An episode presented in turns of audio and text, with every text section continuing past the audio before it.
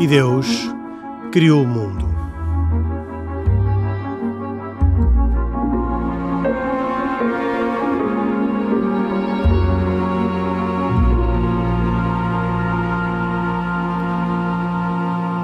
Boa noite. Bem-vindos a mais uma edição de E Deus Criou o Mundo. Hoje voltamos a ter Ricardo Araújo Pereira como nosso convidado. Já o tivemos na semana passada e, aliás, quem não ouviu o programa tem-no disponível em podcast, pode uh, aceder e ouvir uh, esse outro programa também sobre o tema do ateísmo em rtp.pt. Esse programa, e aliás, todos desde o princípio estão disponíveis e podem ser ouvidos. Além do Ricardo Aruz Pereira, quem agradeço ter aceito o nosso convite, eh, estão, como sempre, Isaac Assor, judeu, Pedro Gil, católico e Khalid Jamal, muçulmano. Comigo, Henrique Mota, fazemos este programa semanalmente com a produção de Carlos Quevedo, que é também autor, e os cuidados técnicos de José Silva. Mas apesar de termos cá Ricardo Aruz Pereira, não vamos uh, fazer aqui uma sessão uh, coxa do Governo Sombra, mas não resisto a perguntar-lhe como é que olha para os tempos de hoje em que as coisas já não são como antes. Antes a religião era uma espécie de sombra do governo. Hoje, uh, nem sombra de religião uh, quando alguém pensa no governo. Isto é um bom sinal? É um sinal de uma progressão civilizacional ou é um sinal dos tempos que um dia muda e voltaremos a ter a religião como sombra do governo? Não, espero que não. Eu acho que é de facto um sinal de civilização. É um sinal em que eu não. É, é, nesse processo eu não uh, diminuo, uh, não desvalorizo a, a, responsabilidade da própria Igreja, com alguns avanços e recuos, mas, mas parece-me que um, a própria Igreja teve uh, responsabilidade na, digamos, no, na separação entre, entre a Igreja e o Estado, pelo menos a partir de certa altura um, e no, ou, ou, pelo menos no respeito por esse princípio. Ainda no programa anterior, o Khalid estava a dizer que um, um dos problemas de algumas sociedades islâmicas é não terem ainda dado esse, esse passo que me parece importantíssimo. Eu até sou, mesmo como ateu, sabe, no, no, último programa falámos sobre várias coisas e eu, e eu um, confessei ser um ateu que tem muitas relações com, com a, quer dizer, com a, com a religião católica em primeiro lugar.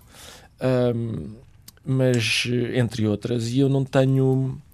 Um, eu, eu, em relação ao novo ateísmo, vamos chamar de novo ateísmo a esta uma espécie de vaga uh, protagonizada por, por, pelo Richard Dawkins, por exemplo, ou pelo, pelo Christopher Hitchens e tal, autores de que eu gosto, gosto sobretudo do, do Christopher Hitchens e tal, mas que me parece, o Henrique até levantou essa hipótese na semana passada, mas que me parece que às vezes um, cometem os mesmos pecados que, que os, digamos que os crentes, na medida, por exemplo, na medida em que tentam fazer proselitismo. Por exemplo, ficou célebre aquela vez em que os, os novos ateus pagaram anúncios nos autocarros em Londres uh, e os anúncios diziam, ainda por cima, eram, como toda, quase toda a publicidade, eram enganosos, porque diziam provavelmente Deus não existe, por isso, pare de se preocupar e viva a vida.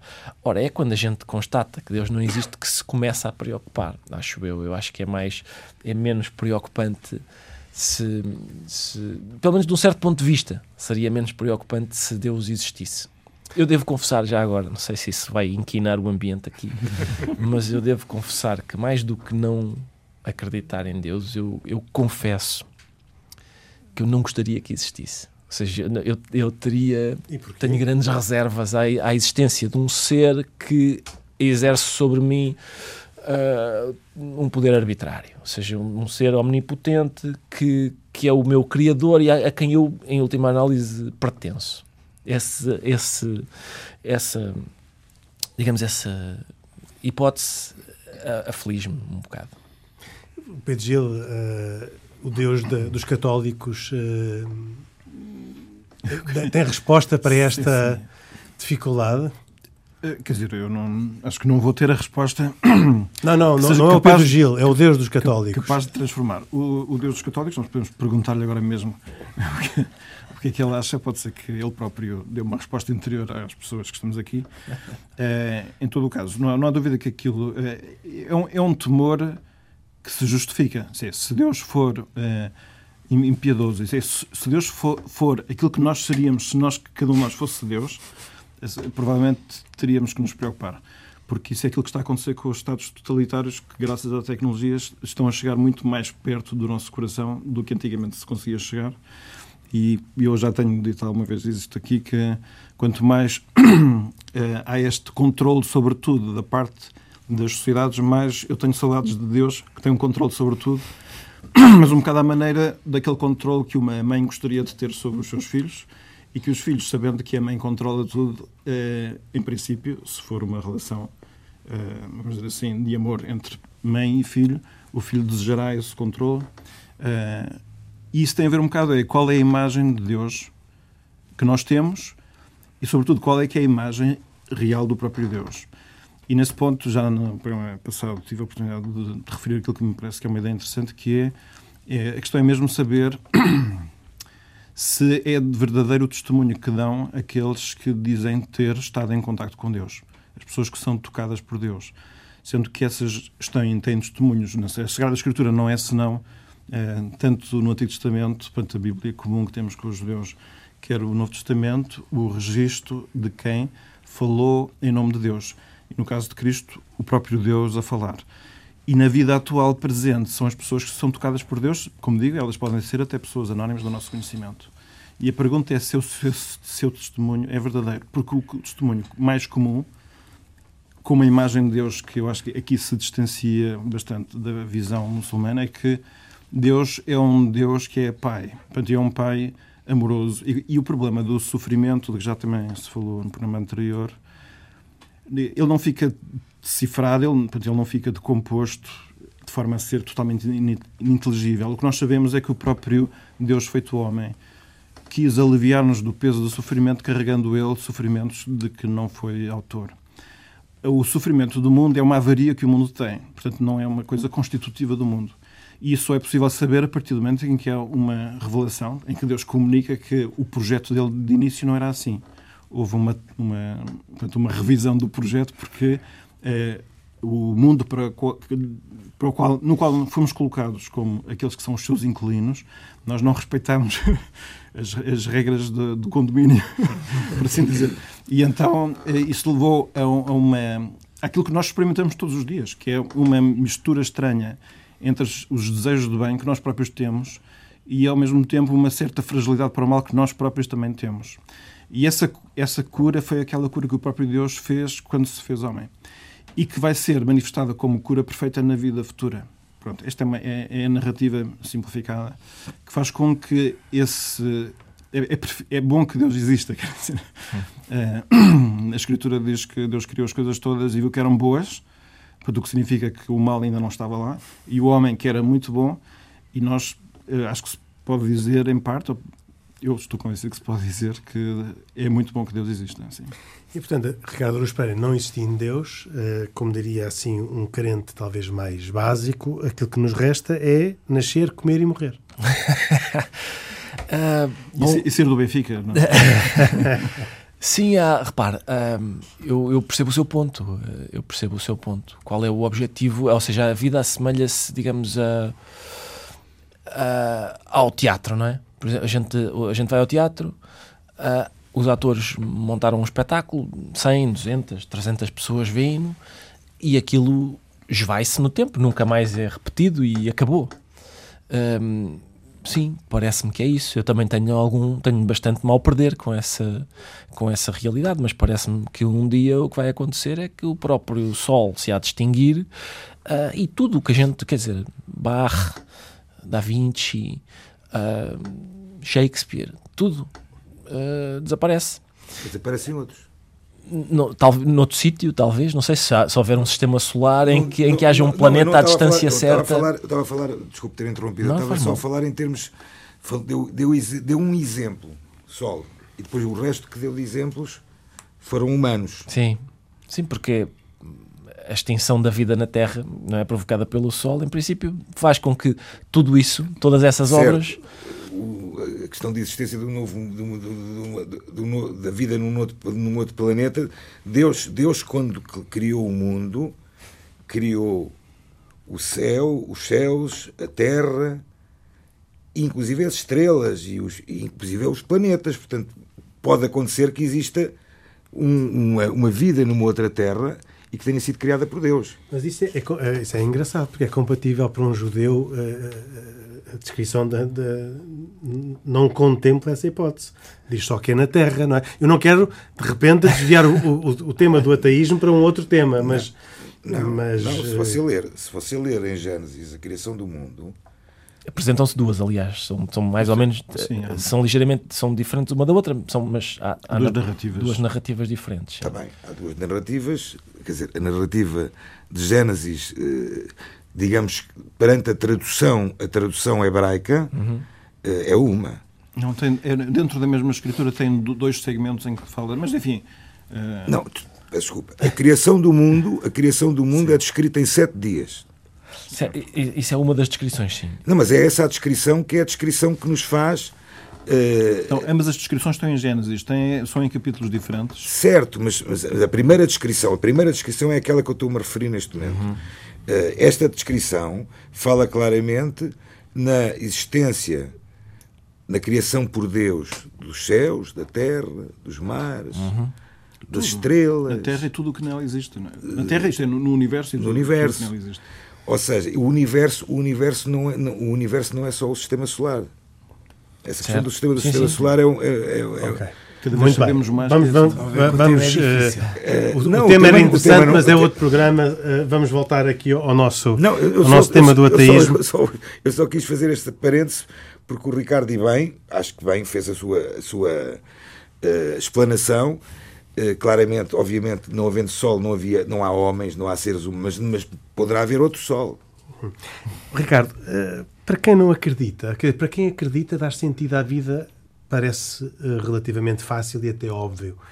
Para quem não acredita, qual é o sentido que a vida tem e como é que a morte se apresenta para um descrente?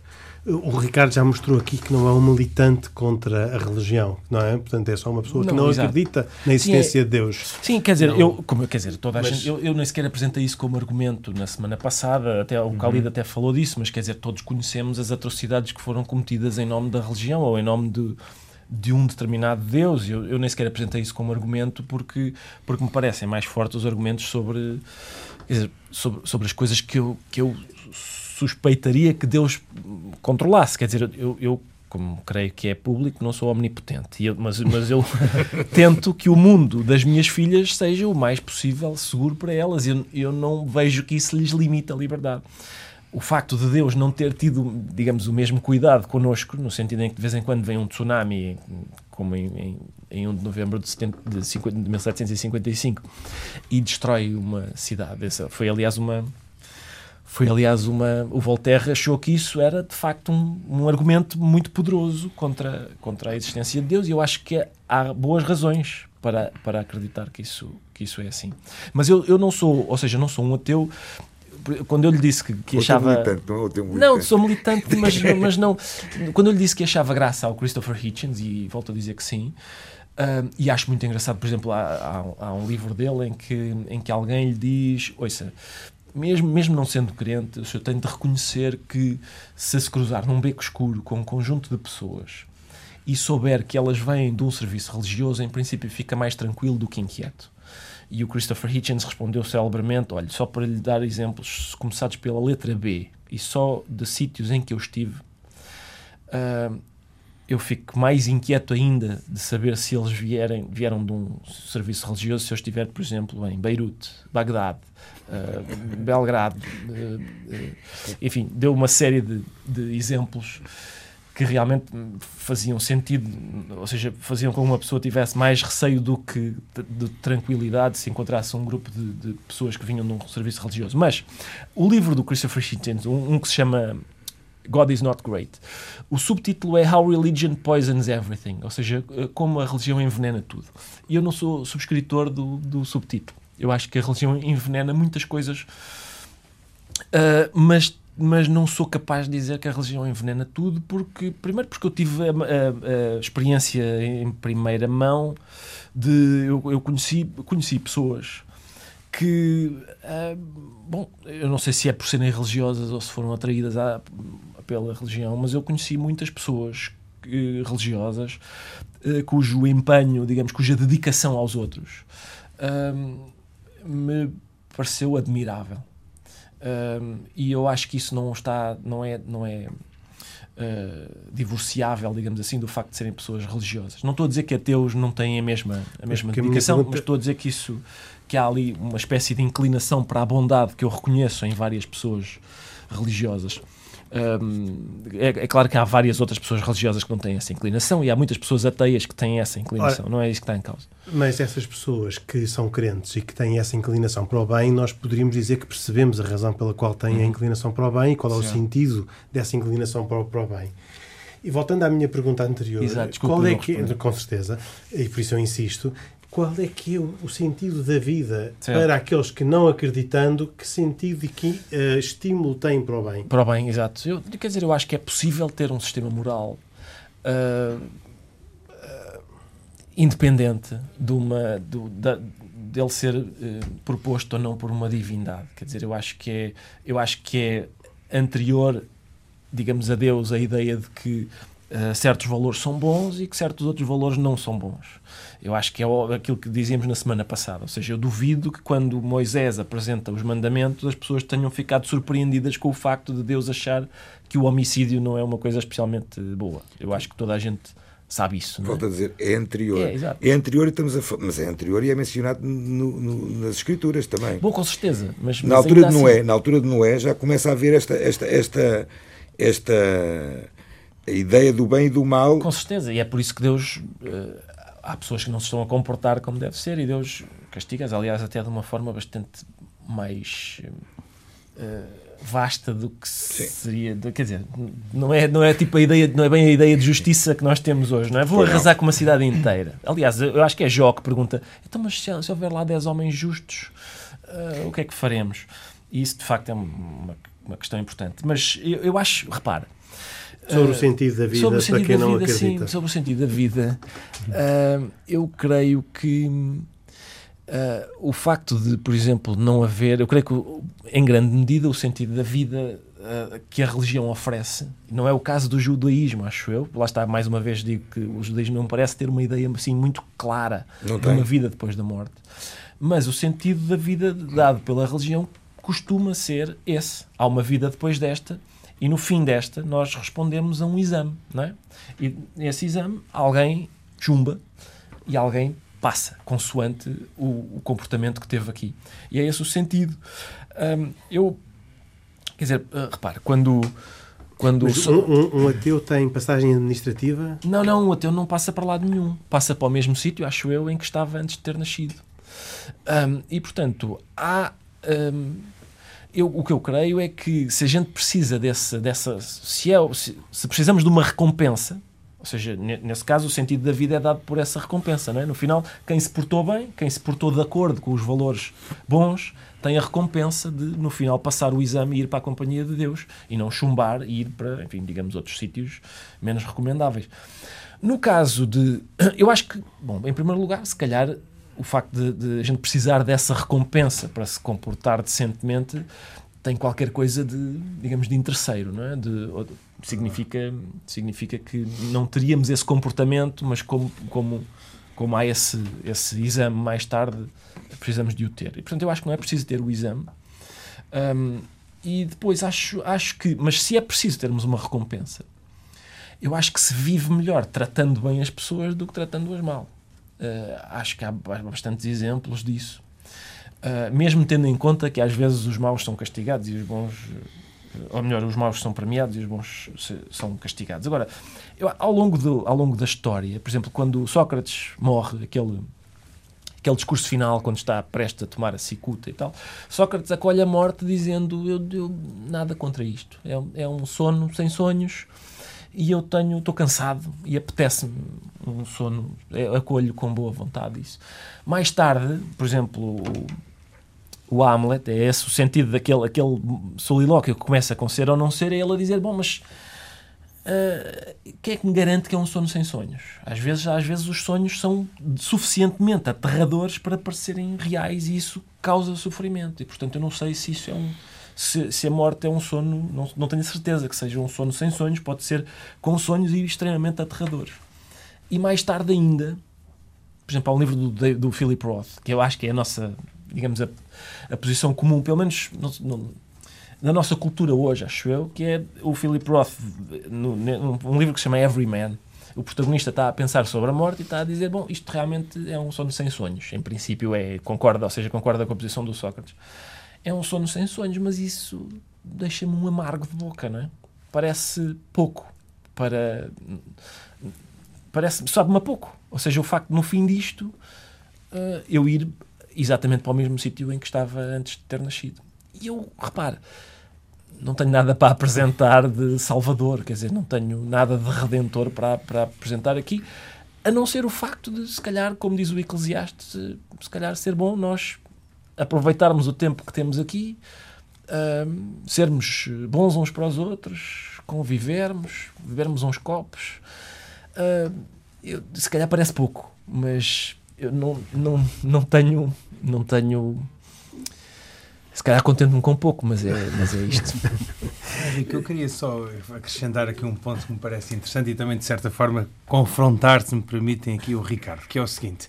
Um, eu estava a ouvir atentamente, aliás, eu acho que também uh, muitas vezes os, os crentes e os religiosos têm a tendência uh, e, e, aliás a tentação de achar que os, os valores do bem são exclusivos das religiões. Evidentemente que isso não é e já percebemos que não, porque basta que haja um ateu que seja uma boa pessoa para desconstruir tudo isto. Agora, o, o que é facto é que o ser ateu no século XXI, do meu ponto de vista, é uma posição confortável. E o Ricardo, assim não dá. O Ricardo escolhe sempre posições confortáveis em relação aos clubes, em relação à religião, a mesma coisa.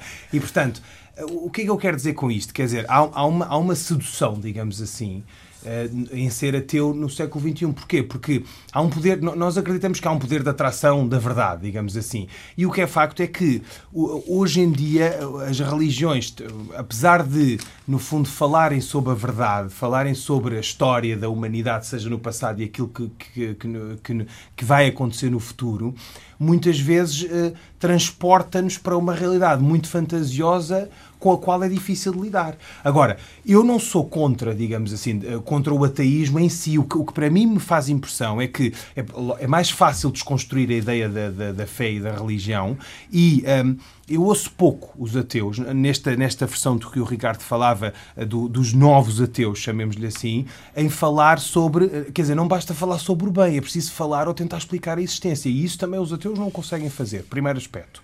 Segundo aspecto que me parece importante, no passado, e o Ricardo ainda bem que é um bom exemplo disso, não diz coisas inflamatórias, mas nós já assistimos a uma transformação, digamos assim, do novo ateísmo, em que se ouve falar, ouve-se dizer muitas coisas inflamatórias sobre as religiões, e isso já está um bocadinho imbuído no caráter desse novo ateísmo. A pergunta é. Uh, o que é que, qual, é, qual é o sentido da existência? Aquilo que o Henrique disse.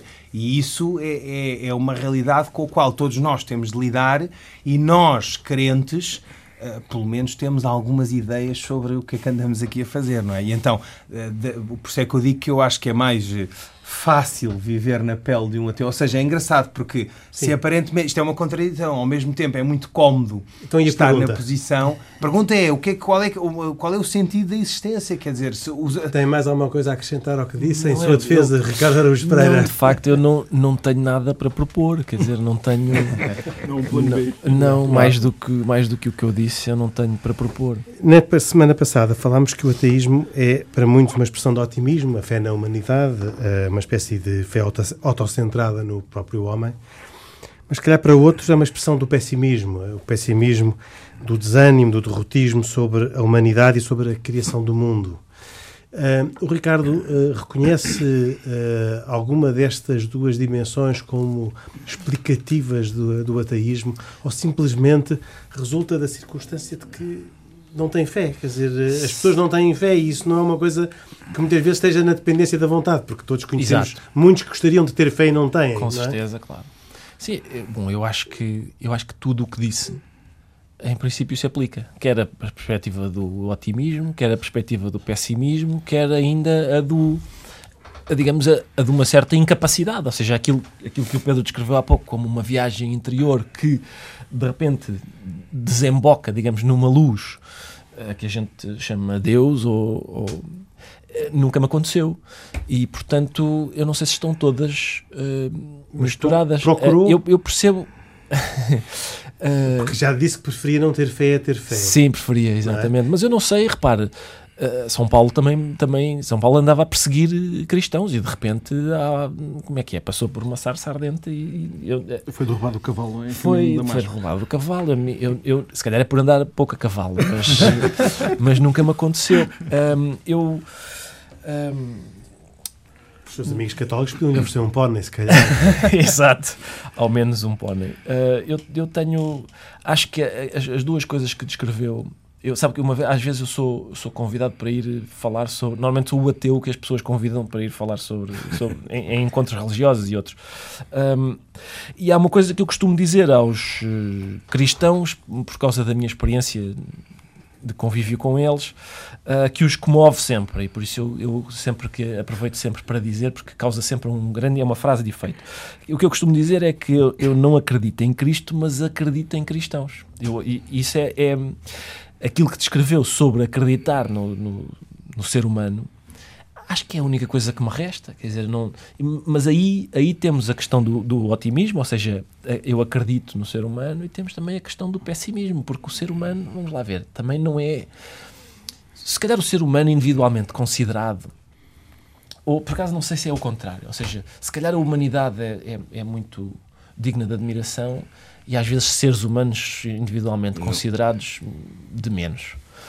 Um, e às vezes esses seres humanos individualmente considerados que são menos, digamos, prezáveis, que acho que esta palavra existe, uh, às vezes juntam-se uns com os outros e, e, e causam uh, problemas graves. Mas é como, é, sabe, eu politicamente também sou, estou situado à esquerda e tenho, tenho uma grande. O conceito do povo uh, diz-me qualquer coisa.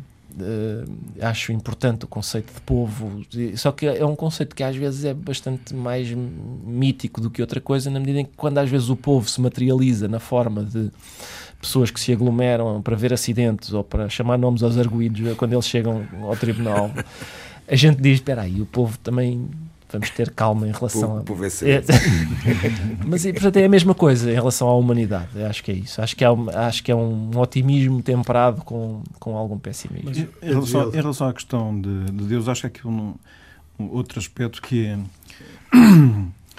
é, é a Deus é, é, é o, a melhor atitude talvez seja de se abrir. Eu não estou a dizer que quem não tenha fé não se tenha feito esse esforço, porque aqui não, não dá para fazer essa avaliação, mas, mas a atitude é mais certo abrir-se e até, vamos dizer assim, pedir ao próprio Deus que se revele a si próprio, do que uma atitude de pôr Deus à prova, que é ou me fazes isso, ou te revelas, ou temos aqui um problema.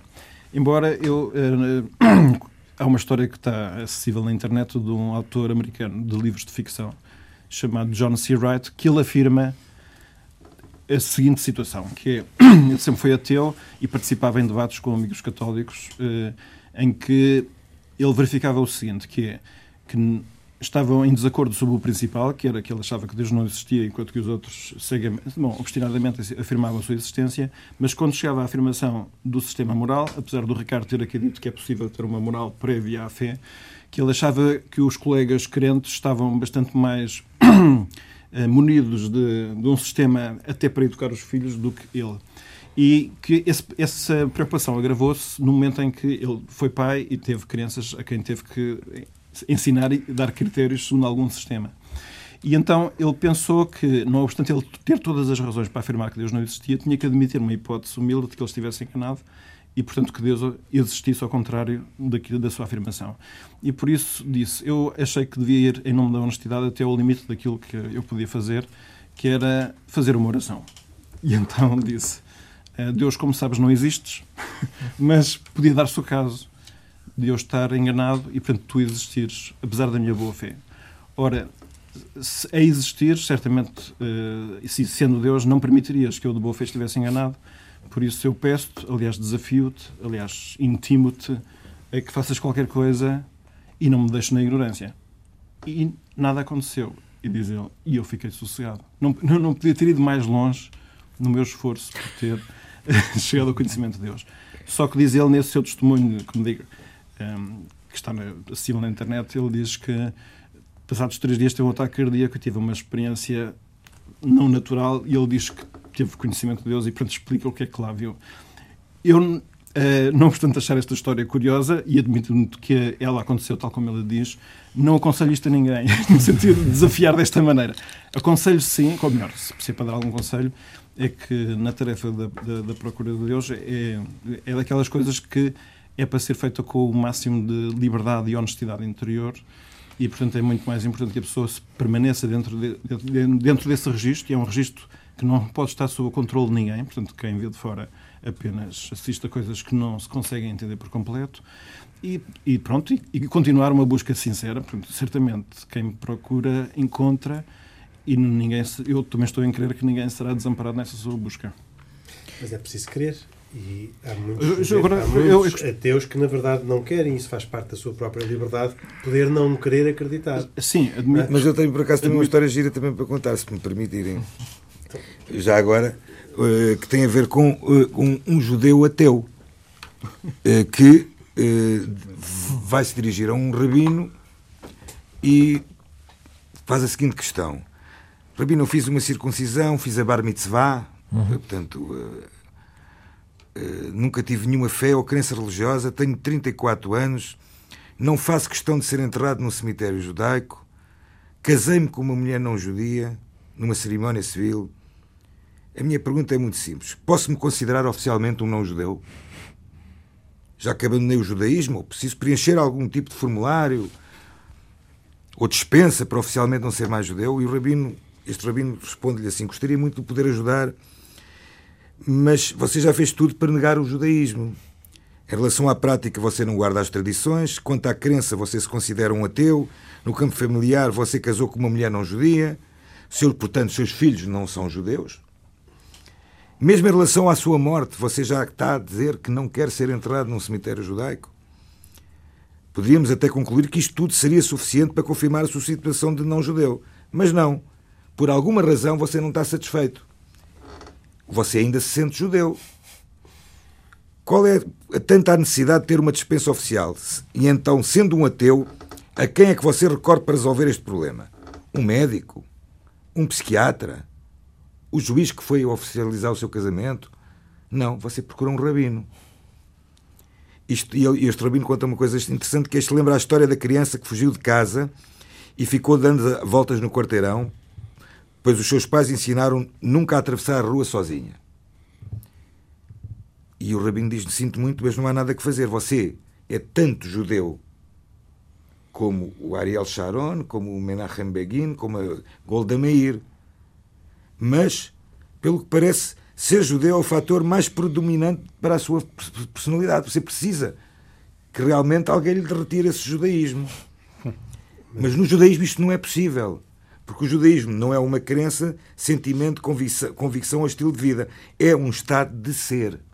Ora bem, voltou a fazer o seu ponto que tinha feito no programa anterior, que é a distinção eh, entre a religião e a parte cultural do judaísmo, não é? E, portanto, que é uma circunstância especial que acontece uh, não, no é judaísmo é, e não acontece mas, em nenhuma das outras religiões. Não, não, não, acontece em nenhuma das religiões das outras duas mono, mono, monoteístas. Ao contrário dos é, é porque essa é uma situação que... não religiosa, é, é, é, o que é um bocadito é uma não, isto é, de não, não, me repara. Ó Pedro, não consegue, repare, não há ninguém, não há nenhuma autoridade religiosa que possa chegar ao pé deste pobre diabo, como eu costumo dizer, e lhe diga assim: você não é judeu.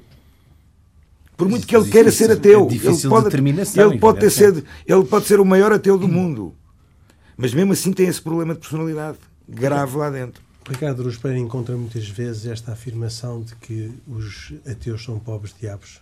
Não, não, eu, eu, eu, Sabe, no, no, que me diz respeito, eu aceito a é. descrição. É. não, foi sem ofensa. eu falei um pobre diabo porque. Foi sem a ofensa do Isaac mas, e foi sem provocação minha, mas na verdade, para uma pessoa que tem fé, é, eu acredito. Que haja alguma comiseração Exatamente. por quem não tem. Não é?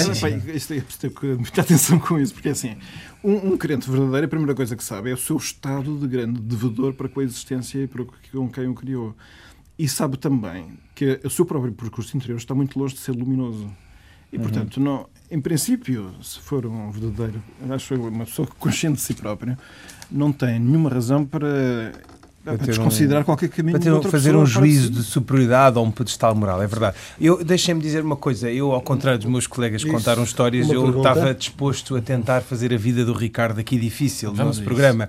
E portanto, a questão é, um, há pouco o Ricardo falava de um, de um, aspecto que me parece particularmente importante, que é a questão dos, do, da, da, religião e dos fiéis. Será, Ricardo, que uh, as religiões e Deus, por conta, pelo menos o Deus em que eu acredito, não estão a pagar um preço muito pesado pela, atuação dos seres humanos e dos sistemas religiosos, esses sim completamente falíveis? A pergunta é esta. Porquê? Uma, uma frase apenas para explicar isto. Bernardo Shaw disse eh, não sei se disse em relação ao Islão, mas penso que sim, ouvi essa leitura, o Islão é a melhor religião do mundo e isso poderia ser aplicado ao cristianismo ao judaísmo. Os fiéis, os muçulmanos, são os piores seguidores. Ou seja, será que nós não somos tentados a duvidar de Deus? E, de, e, de, e, da sua existência na nossa condição de crentes, porque também tínhamos razões para acreditar nele, por conta das religiões e de todo este sistema religioso uh, que, que, falível, criado por seres humanos e que, desculpa a expressão, só faz disparates, não é? Quer dizer, uh, será que, será que não está, Deus não está a pagar um preço muito pesado? Pergunta feita.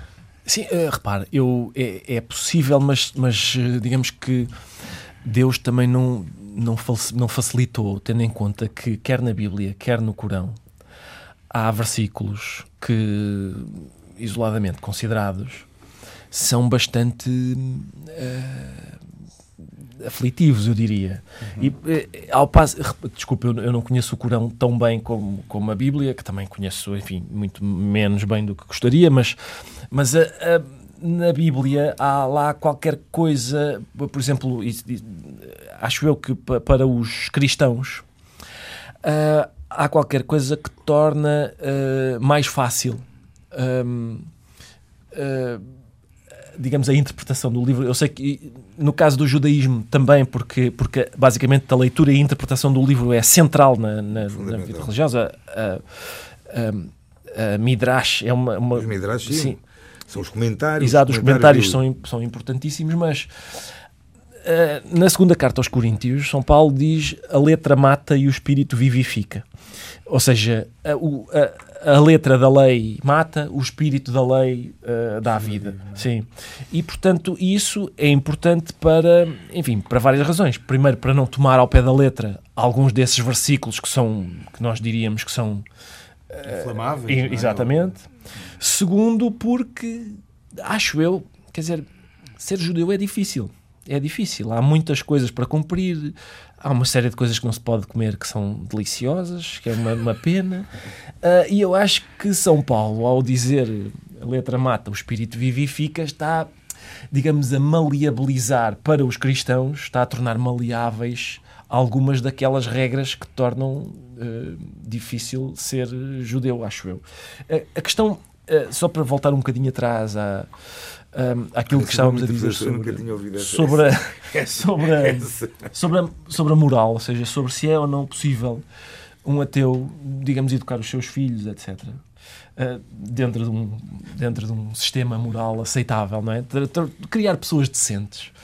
Uh, eu volto a dizer que sim, que é. Até porque Reparem, excluindo os 10 mandamentos, os 10 mandamentos parecem, parecem eh, claramente produto do tempo em que foram escritos, não só por causa da questão de assegurar um monoteísmo, ou seja, dos 10 mandamentos, os primeiros 3 ou 4 são sobre não adorar, eu sou o teu único Deus, é o único a ser adorado, não, não fazer imagens, não fazer imagens minhas, lá está, que tem, basicamente é um reforço do primeiro, etc. E, e agora, por exemplo, a mensagem de Cristo. Que é basicamente ama ao próximo como a ti mesmo, é, é uma formulação, se calhar, um pouco mais radical do que estamos à espera da regra de ouro, mas é a regra de ouro, é faz aos outros o, meu, como o, que gostarias que te fizessem a ti. Essa regra de ouro é a gente encontra em várias outras culturas, culturas que nunca ouviram falar de Cristo, por exemplo. E, portanto, é possível, acho eu, uh, ter esses uh, princípios sem que eles sejam uh, ditados. Por uma via religiosa. Sim, sim pela via religiosa, acho que sim. Há um bem natural que uh, faz parte da, do conceito que Deus deu ao homem. Muito bem, vamos passar, estamos a chegar ao, ao, fim do programa, vamos passar às nossas recomendações, uh, ao contrário da semana passada em que o Ricardo Aruz Pereira fechou, eu peço-lhe que que comece e faça a primeira Sim, recomendação. Olha, vou, vou recomendar um livro que acabei de encomendar. Eu próprio encomendei através da, enfim, daqueles sites que dá para mandar ver livros. Eu, ele não está ainda em português, foi editado no final do ano passado ou até no princípio deste ano. É de Nadine Strossen, que é uma americana, uma advogada americana de Harvard, que foi depois, durante muito tempo, foi presidente da ACLU, que é, uma, é a União Americana das Liberdades Civis ela foi a, foi a primeira mulher a ser presidente desse, dessa ONG e foi aliás, também a pessoa mais nova de sempre a ser presidente. E ela, uh, o livro chama-se Hate, ou seja, ódio. Why we should resist it with free speech, not censorship. Ou seja, como, porque é que devemos resistir ao ódio com liberdade de expressão e não com censura.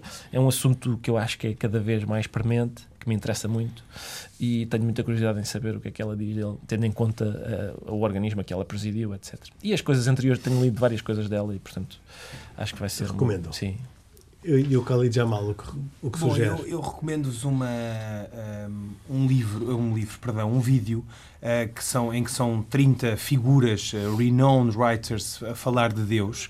Uh, e é muito interessante porque não sei se a maior parte deles acreditam em Deus ou não, mas, mas o que é facto é que falam sobre esta realidade. Está incluído o nosso, o nosso Nobel José Saramago, está, por exemplo, um, aquele, aquele autor que o Ricardo falava, o Christopher Hitchens, e outras figuras, o famosíssimo Salman Rushdie, que escreveu os versículos satânicos. E deixem-me só uh, levantar um bocadinho a ponta do véu e dizer que alguns deles, aliás, o, o, há um britânico, uh, o Ian McEwan, que fala uh, de um aspecto particularmente interessante. Diz que um, um ateu tendencialmente teria uma fonte de admiração diferente ou mais estava mais estimulado porque não tinha um texto sagrado que lhe dizia como é que o mundo começou ou qual é a relação entre Deus e nós e isso não cortava a sua curiosidade. Portanto, é um vídeo que está na net, todos podem visualizar e que é muito interessante e fala sobre esta relação destes 30, destas 30 figuras admiráveis eh, com Deus. Admiráveis que não têm fé. Julgo que a maior parte não terá fé. Portanto, portanto, é curioso que o Khalid Jamal, nos dois programas, tenha recomendado livros de pessoas que não têm fé.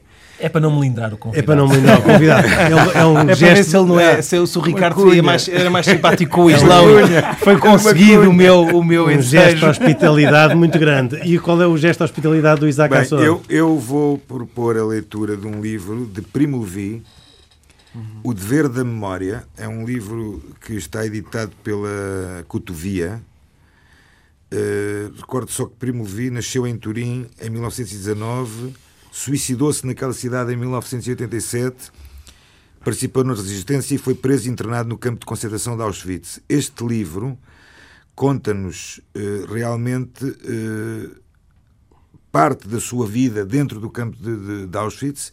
Uh, Primo Levi é um, é, um, é, um, é, um, é um judeu italiano, portanto, e que também não é uma pessoa muito, uh, tanto mais que escreve, alguns livros, outros livros que escreveu, que uh, não, não é, digamos, uma pessoa religiosa, não, por assim exatamente. dizer. Uh, mas ele conta minuciosamente a história passada com ele